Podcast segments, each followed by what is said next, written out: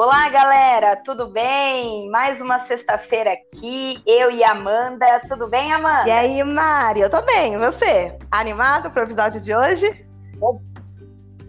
Estamos sempre animadas, né? Porque estamos sempre aqui dispostas a ajudar a galera a, a desvendar todos os mistérios que a língua portuguesa nos fornece, né? Tanto na gramática, quanto na literatura, na parte da redação. E hoje o nosso assunto, ele é muito interessante, na é verdade? Isso mesmo. E não se esqueçam, galera, depois de você ouvir esse episódio, tem muita coisa também lá no Instagram, arroba tem que anotar, ok? E vamos lá, Mari, qual que é o episódio de hoje?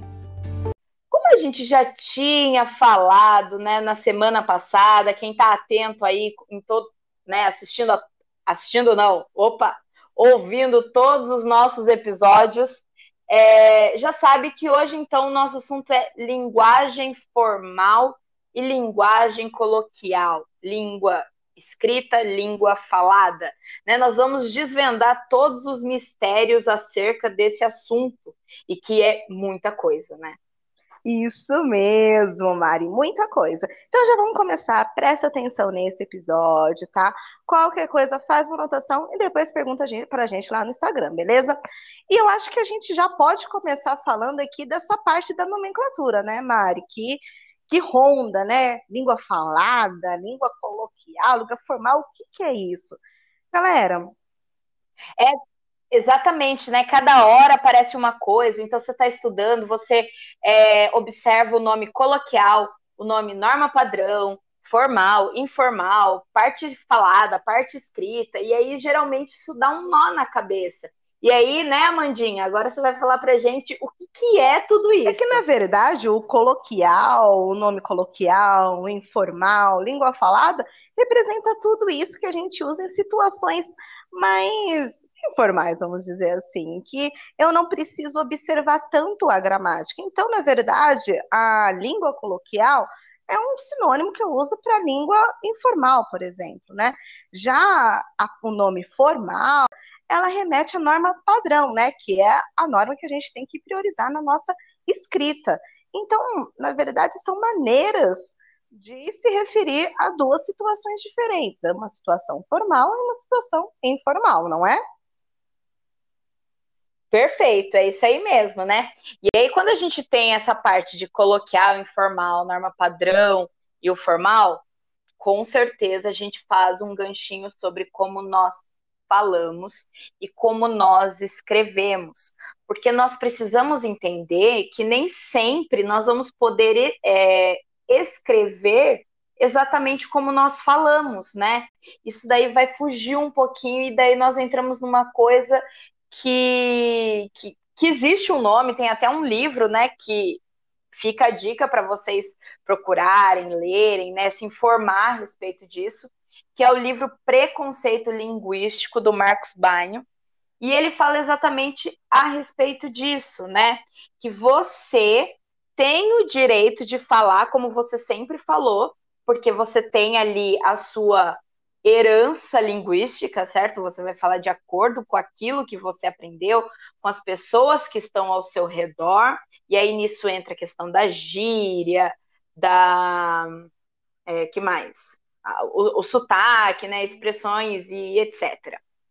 Mas no momento em que você escreve, quando você vai colocar essas palavras no papel, eu posso fazer de qualquer jeito, Amandinha? Então, aí não, porque daí entra a questão também de eu ter uma, é, eu me colocar para a situação, né? E aqui já entra também é, eu sempre observar a situação comunicativa que eu estou, né? O que, que eu estou escrevendo? Para quem que eu estou escrevendo? O vestibular ele cobra isso muito, né? Principalmente surge muita dúvida quando você vai escrever uma redação na segunda fase da Unicamp, que é o gênero, né? A gente, a Unicamp cobra o gênero, então você tem que prestar atenção. Quem sou eu? Quem eu estou escrevendo, né? Quem eu represento aqui? Para quem que eu estou escrevendo? E aí entra também a questão da gente pensar no adequado e inadequado, né, Mari? É uma discussão que também tem que que quando a gente fala de preconceito linguístico, a gente começa a repensar que não existe o certo e o errado, mas sim o adequado e o inadequado, não é? Exatamente. Então, daí, quando você pensa nesses nomes, adequado e inadequado, quando a Amanda falou, é, você melhora um pouquinho aquela rigidez, né? De, de como você vai manusear essa língua portuguesa. Então, vamos supor, se você vai a uma entrevista de emprego, esse exemplo é clássico, né? Todo mundo sempre usa Sim, isso. Sim, é fundamental. É, se você vai a um... E é um exemplo fundamental. Exatamente. Todo mundo vai a uma entrevista de emprego, né?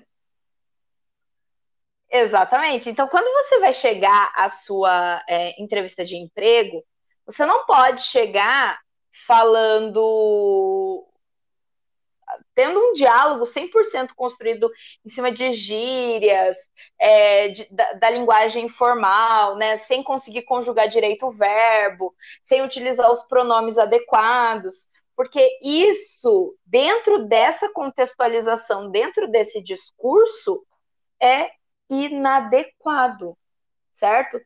E, é, já se você for para uma, uma conversa entre amigos, você está ali na sua escola ou você está numa, numa lanchonete com eles, você utilizar a linguagem informal, utilizar gírias e etc., é perfeitamente adequado. Então, na verdade, você vai precisar é, saber lidar com a língua em diversas situações. Exatamente. Um bom falante, ele consegue se adaptar a diferentes situações comunicativas, não é?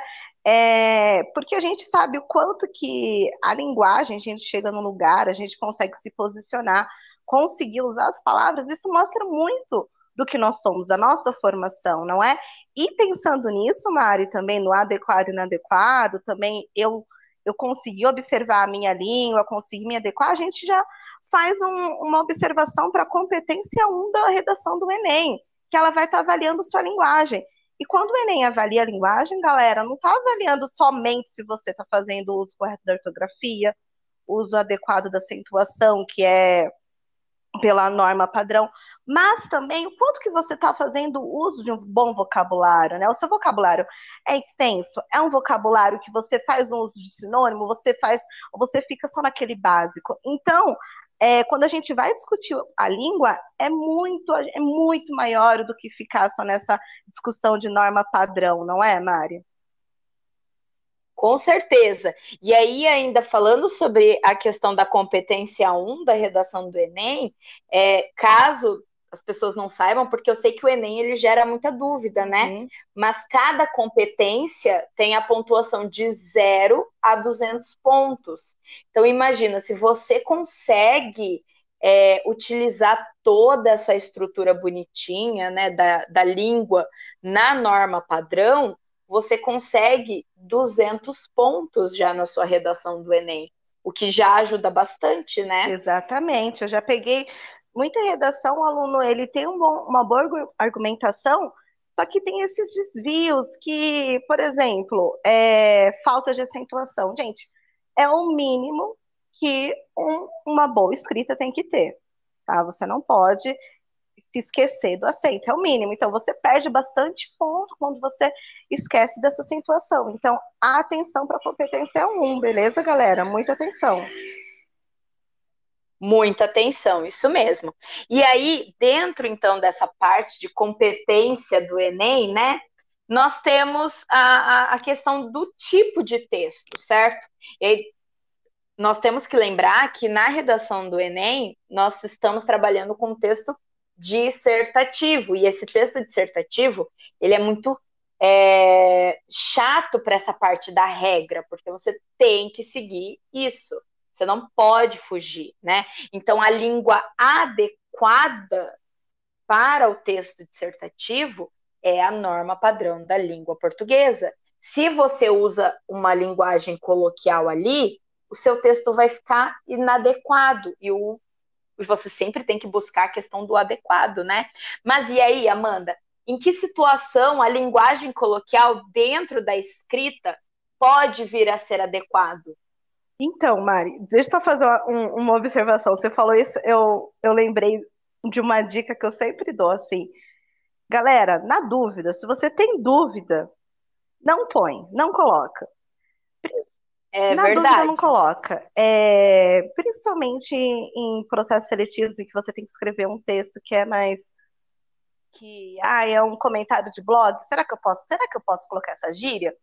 Na dúvida não coloque. Na dúvida mude, altere o, esse trecho todo que você tem que alterar, porque senão você vai ficar com essa dúvida na prova inteira. E uma dúvida numa prova ela vira uma bola de neve e você trava nas, nas outras questões. Então, só foi uma observação aqui. Exatamente. Não é o ideal você ficar com dúvida, né? Com certeza. Exatamente, Mari. É, voltando, fiz um, um, uma ponte aqui, né? Como a gente fala. Que, qual que, que você comentou aí, Mari? É? Eu... Então, eu, é, não, eu estava comentando a respeito do seguinte, que o texto dissertativo do Enem, ele é muito chato com a questão da regra, e ele precisa dessa língua é, formal, você não pode fugir disso. Ah. Mas nem todos os textos são assim, né?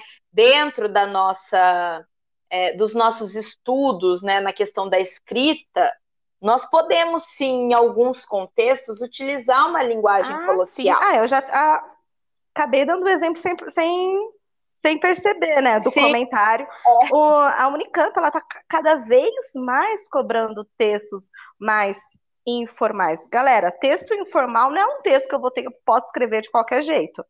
Não é. Os textos informais, eles pertencem, é, se a gente para até para analisar, são textos que eles têm mais uma interlocução mais direta. Então, por exemplo, comentário de blog, é, uma conversa de WhatsApp é um texto informal. Imagina se a Unicamp cobra. Ela pode cobrar.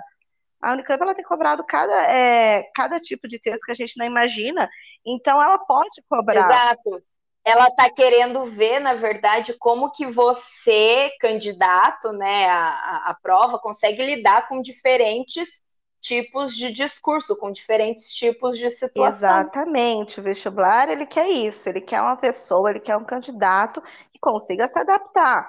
Se você só está lá praticando, ah, aqui, ó, sou o craque na dissertação, mas se você tem que chegar, tem que fazer uma crônica e traz, então, peraí, tá na hora de você começar a abrir o seu leque de informações aí, galera, beleza? É, exatamente, para crônica, para poesia, né? Para que mais? Para um, um, um romance, romance, por que não, né? Uma carta, para carta. Uma carta, verdade. É, assim, infinitos, né? Infinitos gêneros. Não tem como assim. Isso. É, a gente falar assim. Ah, estuda, estudam esses 10 gêneros. Não, os gêneros são infinitos. Né? Tantos os escritos. Exatamente. Cada hora vai surgindo uma coisa, é, né? Tantos os escritos como os, os, orais, né? Lembrando que o texto ele surge no oral. Tá? Quando a gente vai estudar todo o surgimento disso, mas daí isso é coisa para quem é da para quem vai fazer a faculdade de letras, né, Mário? Para gente que estudou. É, exatamente, exatamente. O básico para eles é a questão mesmo do que a gente está dialogando Sim. sobre a diversidade de possibilidades, né? Sim. Mas aí, dentro disso que você falou, Amanda, é, tem a questão do de que você pode utilizar a linguagem coloquial, como você falou, né?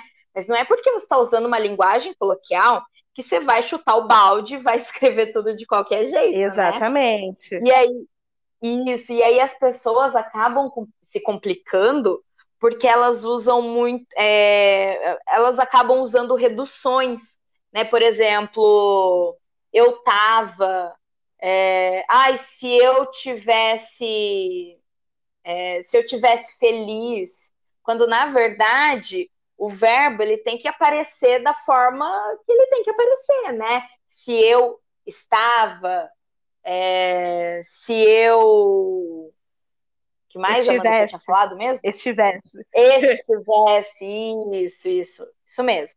Eu, né? Tem que tomar muito cuidado com essas reduções. E essas reduções, elas vêm da internet, né?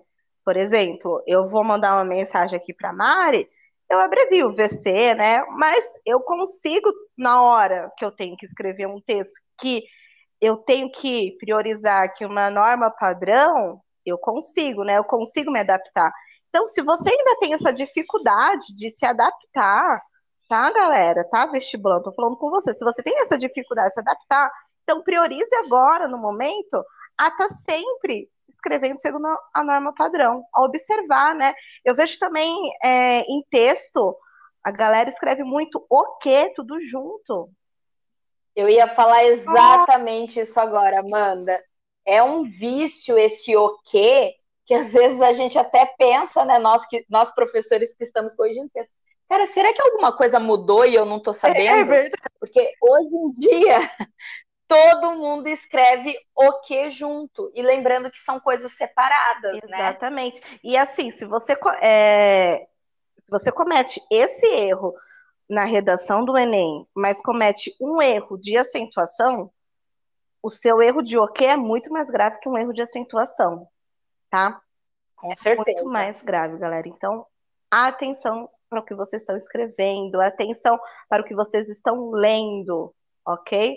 E aquilo, na dúvida, priorizem a norma padrão. Priorizem não colocar uma gíria, não colocar essa palavra que eu não sei como escreve, mas eu acho que ela é bonita, então não coloca. Tá? Na dúvida é não, sempre, pro resto da vida. Exatamente. E lembrando que essa norma padrão, vocês têm acesso a ela e vocês estudam, né, ela, ela a partir da escola. Então é muito importante você valorizar a gramática ali, né? Porque ela vai te ajudar bastante nesse momento de escrita da questão da pontuação, de que regência eu tenho que aplicar ali no meu verbo, no meu substantivo. Tudo isso é muito importante. Exatamente. É isso aí. É, falamos bastante, né, Mari? Nossa, hoje o assunto rendeu, né? Espero que vocês tenham entendido tudo, tenham gostado e fala pra gente depois. E hein? assim, é só o, o, é, o pontapé aqui, né? Só o início. Esse assunto... é, é, a pontinha do iceberg, né, Amanda? Porque vocês viram que esse assunto levam, é, levam para outros assuntos, leva para outros assuntos. Então, é, a gente só começou, foi uma, um bate-papo mesmo, hoje foi um bate-papo sobre a língua falada, a língua escrita. Passamos algumas dicas, continue acompanhando lá o nosso Instagram, arroba tem que anotar, porque tem outras dicas também para você revolucionar o seu estudo, não é? Com certeza, isso mesmo. Espero que vocês tenham uma excelente semana e a gente se vê semana que vem com mais um episódio. Beijinhos. É isso aí, beijo, galera. Beijo, Mari. Até semana que vem. Beijo, Amanda. Beijinhos de luz. Beijinhos de luz.